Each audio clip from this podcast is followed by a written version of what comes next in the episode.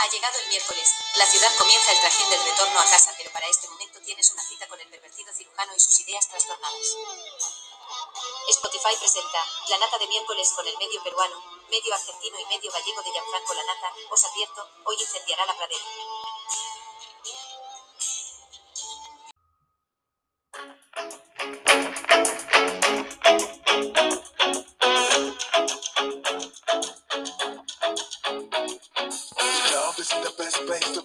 So the bar is where I go. Mm. Me and my friends at the table doing shots, drinking fast, and then we talk slow.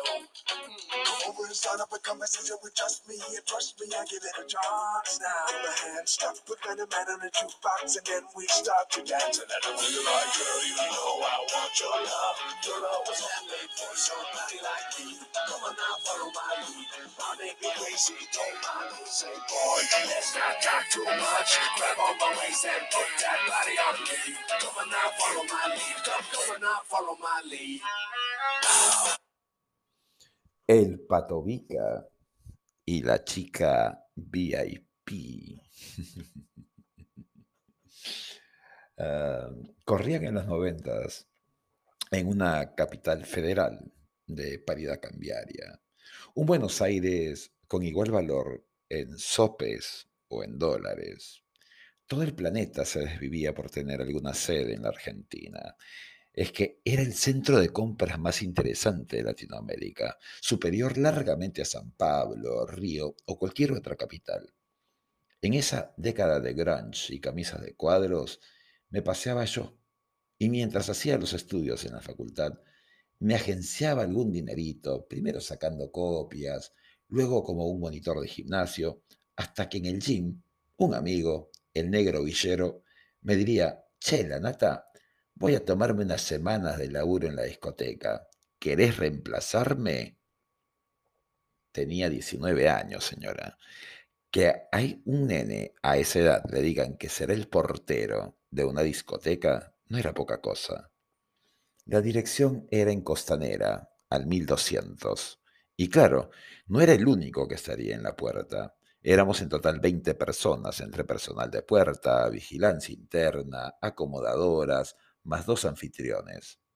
La idea era ir rotando turnos en puerta, rondas en las instalaciones y apoyo en el ingreso y salida de algunos VIPs. El turno comenzaba a las 8 de la noche y terminaba a las 6 de la mañana de jueves a sábado. La paga no era nada mala. Así fue que al jueves siguiente sería el que reemplazaba al negro. Y de pronto el universo completo sería distinto. Podía llegar Charlie García, Batistuta, Canigia o el mismo Diego, muchas top models, gente de la tele, incluyendo a Pergolini, Tinelli o los más serios como Viale o Majul. Y claro, el trabajo era interesantísimo, divertido. Teníamos nuestros breaks para poder tomarnos una birra o agua.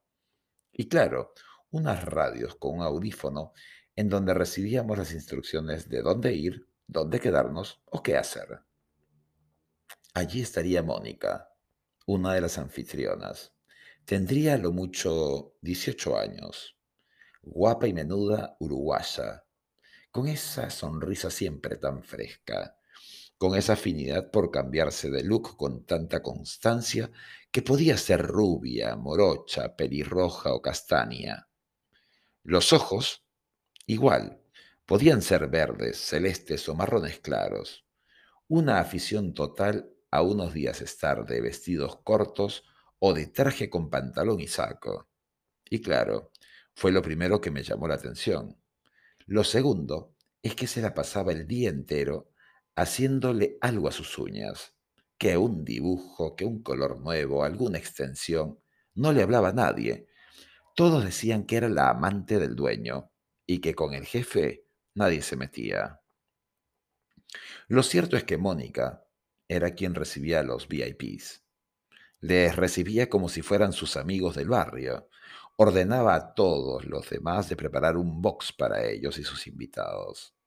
Algunos querían meterle mano, a lo que con sutileza ella les apretaba los dedos y rechazaba. Otros llegaban a darle besos, como lamiéndole la cara, y los más generosos le ponían un billete en el borde del escote, como si se tratara de una chica de las bailarinas. Los primeros días le miraba como la inalcanzable. Vamos, era la mina más deseada, pero con las que nadie se atrevía ni a trabar una charla. Era casi la jefa, la única de todos que recibía las órdenes directamente del dueño, que subía a su oficina ni bien se le indicaba por la radio. En los breaks se iba a fumar fuera con una copa de tinto. Yo busqué, a la segunda semana, coincidir con ella en ese break y me fui a tomar mi vaso de whisky fuera. Lo que me encontré fue que ella lloraba mirando al cielo, fumaba callada y tomaba el vino con una mano que le temblaba.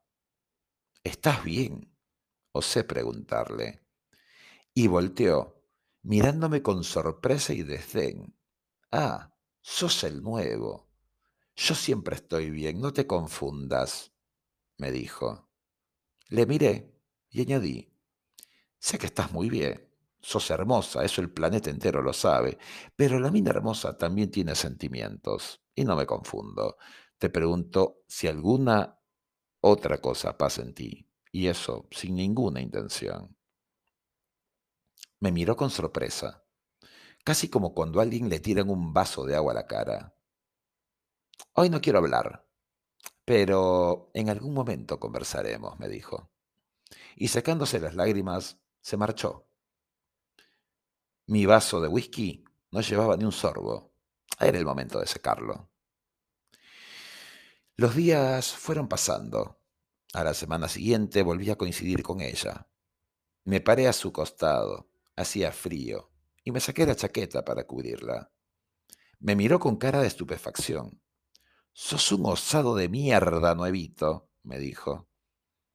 Le contesté que en mi caso había decidido hacía mucho tiempo encarar la vida y patearle las pelotas. Se cagó de risa. Me dijo que se imaginaba la vida como el muñeco de Kool-Aid y yo metiéndole la patada. Se rió más cuando le hice el gesto del golpe en los huevos. Osado y loco. Me tenés que contar tu historia, me dijo. La inalcanzable, la diva tan distante, me estaba hablando y riendo. Ahora ponete la chaqueta y tenés que ir al box VIP. Cogió la radio y dio un par de órdenes. Ahora me tocaba estar en VIP. Rayando las 5 de la mañana, me daría una servilleta escrita con una dirección a pocas cuadras, con un adicional que decía Desayuno, 6.30 am. Esa mañana no dormiría. Me sentaría con ella, ya no vestida despampanante, sino con un buzo y unas zapatillas, que decían ver casi niña, sin maquillaje, pero sí, muy linda. Me contaría un poco de ella y yo un poco de mí. Se reiría mucho. Me diría que no se había equivocado. Yo estaba loco. Era mamá de un nene que tuvo a los 15 y que, por algunos problemas con la familia del padre, hoy no le dejaban verlo. Tenía juicios que implicaban abogados y que esa es la razón de estar trabajando. Me advirtió que no sea tan osado en el trabajo. El dueño era su padrino y a pesar que la mujer de su padrino iba con frecuencia a la discoteca, había momentos en que el padrino quería estar con ella. Le dije que yo no iba a ser un problema para ella. Yo quería simplemente conocerla. Los días pasaban y nos encontrábamos en la panadería, en la cafetería, cerca de la Facultad de Ciencias Económicas de la UBA. Allí ella cursaba el primer año de administración la inalcanzable se volvía mi amiga y de pronto yo era el predilecto. Siempre estaba en zona VIP con los famosos. Una mañana, en el gimnasio, el negro me estaba esperando. ¿Te estás curtiendo a la nena del jefe? Me dijo en tono muy, muy molesto. Le conté cómo eran las cosas. El negro me dijo que dos de sus amigos le habían contado que de pronto me pedían por radio a VIP. que había visto que me sonreía, que tenga cuidado, que con el jefe no se jodía y que encima él me había recomendado. Pasé a contarle esa misma tarde a ella y me encaró. ¿El osado tiene miedo? Le dije que no. Y esa misma noche me acerqué a hablar con el jefe. Le agradecía por esas semanas de trabajo, pero entre la universidad, el laburo del gym, la discoteca, es que no daba más. Eran muchos días sin dormir y se me venían los finales de semestre. El jefe se rió. Me dijo que hacía bien, una carrera del futuro, que la puerta se quedaba abierta y podía regresar cuando quisiera. A la mañana siguiente le esperaba tomar desayuno. Y ni bien ella se acomodaba en la mesa con ese gesto tan furiosa, le jalé la cabeza y le comencé a besar con hambre. Ella no me rechazó. Me besaba con deseo, con fuerza. Salimos sin tomar desayuno, con una caja de medias lunas a tomar en mi modestísimo piso el desayuno. Esa mañana de viernes hacía el amor con la imposible y me dedicaría a ser siempre el osado, que le buscaba escondidas, que le robaba los besos y con el que se atrevió a subirse al buquebús a Montevideo y pasear por la Rambla, como dos nenes en su primer amor. Ella me volvió su poeta y yo la volví mi diva. Sabía las reglas de estar con ella, sin dejarle marcas, sin aparecerme en el laburo, sin escenas de celos. Hoy encontré algunas fotos con ella, esas fotos que te hacen regresar a un momento de la vida que fue tan suyo y tan mío. Esos momentos nuestros que no se borrarían jamás, que a pesar de los años, hoy la recuerdo así, retándome a ser su poeta osado, a que no importara si era de día o de noche, le cargara en mis brazos apretándola, a que la menuda nena de los mil y un aspectos me dijera que estaba enamorada de mí, que tenía tanto amor por darme, y que yo inflar el pecho, seguro de ser, en ese cachito de la vida, completamente feliz. La nata.